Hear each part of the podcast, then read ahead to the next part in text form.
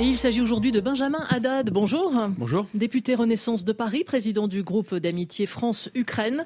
La conférence de Paris qui réunissait hier une vingtaine de chefs d'État et de gouvernement alliés de Kiev s'est ouverte par un appel d'Emmanuel Macron au sursaut pour assurer la défaite de la Russie.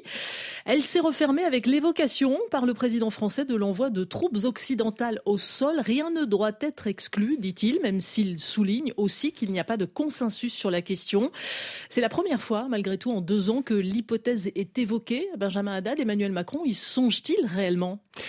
Tout d'abord, le, but de cette conférence, vous l'avez dit, le président de la République voulait appeler au sursaut européen. On a une guerre sur notre continent, la Russie redouble d'agressivité à l'égard de l'Ukraine, mais aussi à notre égard, et la Russie, l'Ukraine, à cet égard, défend la sécurité des Européens, pas seulement euh, la sienne. Donc nous avons une responsabilité, et en plus, euh, dans un contexte où des questions se posent sur euh, la durabilité de l'aide américaine. On voit le blocage au Congrès, on voit évidemment les questions qui sont posées par l'élection américaine de novembre, et à ce moment-là, la question qui se pose pour nous en tant qu'Européens, c'est euh, est-ce qu'on cède? Est-ce qu'on pousse les Ukrainiens à négocier avec, à mon avis, des conséquences désastreuses sur notre sécurité à terme? Ou est-ce qu'on se donne les moyens et le, réveil moral en tant qu'Européens de continuer à soutenir l'Ukraine, même sans euh, les Américains? Mais c'est le message donner les moyens, ça signifierait... C'est le message hier que portait le président de la République devant euh, les Européens. Se donner les moyens, ça veut dire n'avoir pas de tabou, ne rien exclure. Alors, le président de la République l'a dit, ce n'est pas exclu, la question se pose, il peut y avoir un débat. Après, de quoi parlons-nous? On parle euh, d'envoyer éventuellement euh, des, soldats pour faire de la maintenance et euh, de la formation. Vous savez qu'aujourd'hui, lorsqu'un, par exemple, un canon César est endommagé sur le front en Ukraine, il doit être envoyé à l'extérieur de l'Ukraine, en Pologne notamment, pour pouvoir faire la maintenance. Les Ukrainiens nous demandent depuis longtemps de pouvoir effectuer cette maintenance directement sur le territoire ukrainien. Mais aussi, pourquoi pas, de participer à la dissuasion, ce qu'on appelle la réassurance des zones libres euh, de l'Ukraine dans le cadre des accords de euh, sécurité avec l'Ukraine. Il ne s'agit pas d'envoyer des soldats français ou européens se battre contre la Russie, mais en revanche contribuer à la dissuasion de l'agression de la Russie sur euh, le territoire de l'Ukraine. Cela suscite en tout cas déjà des réactions. Olivier Faure, par exemple, pour le Parti socialiste, parle d'une inquiétante légèreté présidentielle. Soutenir la résistance ukrainienne, oui. Entrer en guerre avec la Russie et entraîner le continent, folie. Que lui répondez-vous? J'aimerais que dans ce moment, de guerre en Europe, on ait un sursaut au-delà des clivages partisans. Qu'on puisse dire qu'on est fier euh, de notre pays hier qui euh, a porté ce message européen. Je crois que cette conférence est un, un, moment important dans l'histoire européenne récente. C'est aussi euh, c'est un moment de, prise de conscience, de responsabilité des Européens sur leur propre sécurité. C'est un jalon de l'action européenne du président de la République, au même titre que le discours euh, sur la Sorbonne, sur la souveraineté européenne, que euh, le plan de relance post-Covid, l'investissement massif dans les énergies renouvelables ou la transition numérique.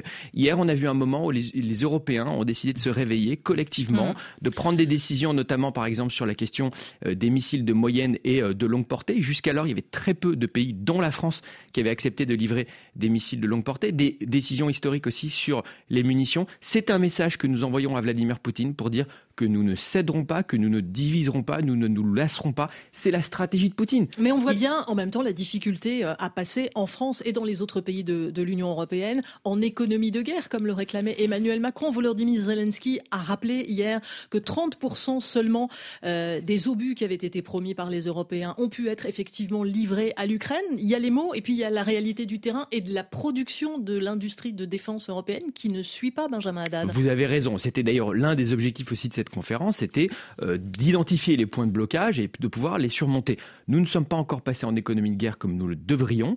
Euh, il y a des, euh, des, entreprises qui ont accéléré leur cadence sous la pression du gouvernement, du ministre de la Défense Sébastien Lecornu. On parle souvent notamment de Nexter hein, qui a triplé la cadence de production des canons César, mais nous devons aller plus vite. On voit que la Russie consacre aujourd'hui près de 8% de son PIB au budget de défense. Donc on doit, mmh. nous, être à la hauteur. Il y a des décisions, par exemple, qui ont été prises sur l'achat de munitions à travers le monde hier par euh, euh, la, coalition qui a été mise en place par euh, le président de la République. Il faut qu'on puisse collectivement augmenter les moyens de production de l'Europe. On le fait tout de même avec le plan de munitions, mais c'est vrai que les prochains mois vont être difficiles. Donc mmh. l'objectif, c'était justement d'identifier et puis de surmonter ces blocages. Alors il y a effectivement la question de la production, il y a aussi celle des réticences de certains au sein de l'Union européenne. Vous évoquiez tout à l'heure les missiles de longue portée. On sait que l'Allemagne rechigne à fournir ces fameux missiles Taurus de longue portée en disant eh bien, que ce ne serait pas responsable, que ce que font les Britanniques et les Français, eh bien, l'Allemagne ne peut pas se le permettre. On voit que la solidarité aussi a des limites. Bon, déjà, vous savez, chaque pays euh, décide d'aider à, la hauteur de, ses moyens, de ce qu'il souhaite faire. Je crois que les Allemands, euh, ces dernières années, ont considérablement augmenté leurs moyens de défense et l'aide qu'ils donnent à l'Ukraine. Mais effectivement, je crois qu'il faut aller plus loin. Ces missiles longue portée, ils permettent aux Ukrainiens de pouvoir frapper euh, les dépôts de munitions qui sont parfois enfouis dans les territoires occupés ukrainiens ou, en Crimée, parfois aussi d'ailleurs en territoire russe. Ils permettent de mettre plus de pression sur la Russie. Ils sont absolument essentiels. On a vu qu'ils ont un impact sur le terrain. Et donc, euh, c'est notre responsabilité à nous aussi, euh, Français, euh, de convaincre, de pousser nos partenaires allemands à bouger. On l'avait fait à l'époque des chars. Vous vous rappelez, la France a été le premier pays à l'époque à livrer des chars légers, les AMX 10 RC, ce qui avait permis aussi d'accroître la pression sur l'Allemagne sur la question des chars Léopard. Et là, mhm. je pense encore une fois que la France doit être moteur pour pousser ses partenaires à surmonter leur réticence, parce qu'encore une fois, le, le coût de l'inaction serait tellement plus élevé que euh, celui de prendre dès aujourd'hui, hier d'ailleurs, les décisions que nous devons prendre pour euh, défendre l'Ukraine. On ne peut pas s'empêcher de penser quand même que si ces matériels militaires, et on n'a pas parlé encore des, avions de combat hein, qui sont toujours attendus par l'Ukraine et depuis quasiment deux ans maintenant, euh, que si ces matériels militaires avaient été mis à la disposition de Kiev dès le début, la guerre aurait peut-être pris une autre tournure, Benjamin Haddad, non? Moi, je suis d'accord avec vous. Je pense qu'on a trop tardé. On a eu des débats au début qui, euh, rappelons-le, avaient une certaine légitimité sur euh, la peur d'escalade, sur la réaction que pourrait avoir euh, la Russie. On voit aujourd'hui que les armes que nous avons livrées aux Ukrainiens sont utilisées par les Ukrainiens pour établir un rapport de force. Ils ont reconquis certains de leurs territoires. On sait qu'on s'engage dans une guerre qui va être longue, avec aujourd'hui mhm. un front qui est gelé. et donc, aujourd'hui, il faut effectivement accélérer. C'était le but de cette conférence. Ce soutien à l'Ukraine, il est soumis à deux énormes inconnus. Hein, si on regarde un peu plus loin en 2024, les élections européennes d'abord.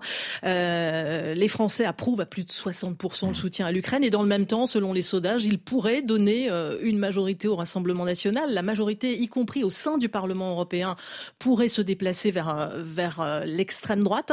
ce serait du point de vue de l'aide à Kiev une, une catastrophe pour vous? Et surtout comment, comment l'éviter? Comment éviter une victoire du RN en juin Le Rassemblement national veut faire avec le Parlement européen ce qui se passe aujourd'hui au Congrès américain, c'est-à-dire un Parlement européen qui est bloqué. Mhm. Ça aurait des conséquences désastreuses sur notre sécurité. C'est l'élection européenne la plus importante de notre histoire. Si demain on a un Parlement européen qui est dominé par l'extrême droite ou qui est bloqué, euh, on ne pourra plus financer le plan de livraison de munitions, euh, on ne pourra plus financer euh, l'aide économique humanitaire que nous venons de décider, les 50 milliards pour l'Ukraine. C'est ce que souhaite l'extrême droite. C'est désarmer l'Europe à un moment aussi grave pour notre sécurité, avec demain les élections américaines, avec des crises à nos frontières et une guerre d'agression sur notre continent, serait absolument désastreux. Mais pourquoi, s'il s'agit de l'élection la plus importante, n'y a-t-il toujours pas de tête de liste euh, pour la majorité, pour ce euh, scrutin des 9 et 16 juin? On a évoqué le nom de, Valérie Ayé, la députée Valérie Ayé ce week-end. Vous le confirmez, vous l'infirmez? Quand sera connu le nom de la tête de liste pour la majorité? on, on officialisera, je pense, dans les tout prochains jours, le nom de Valérie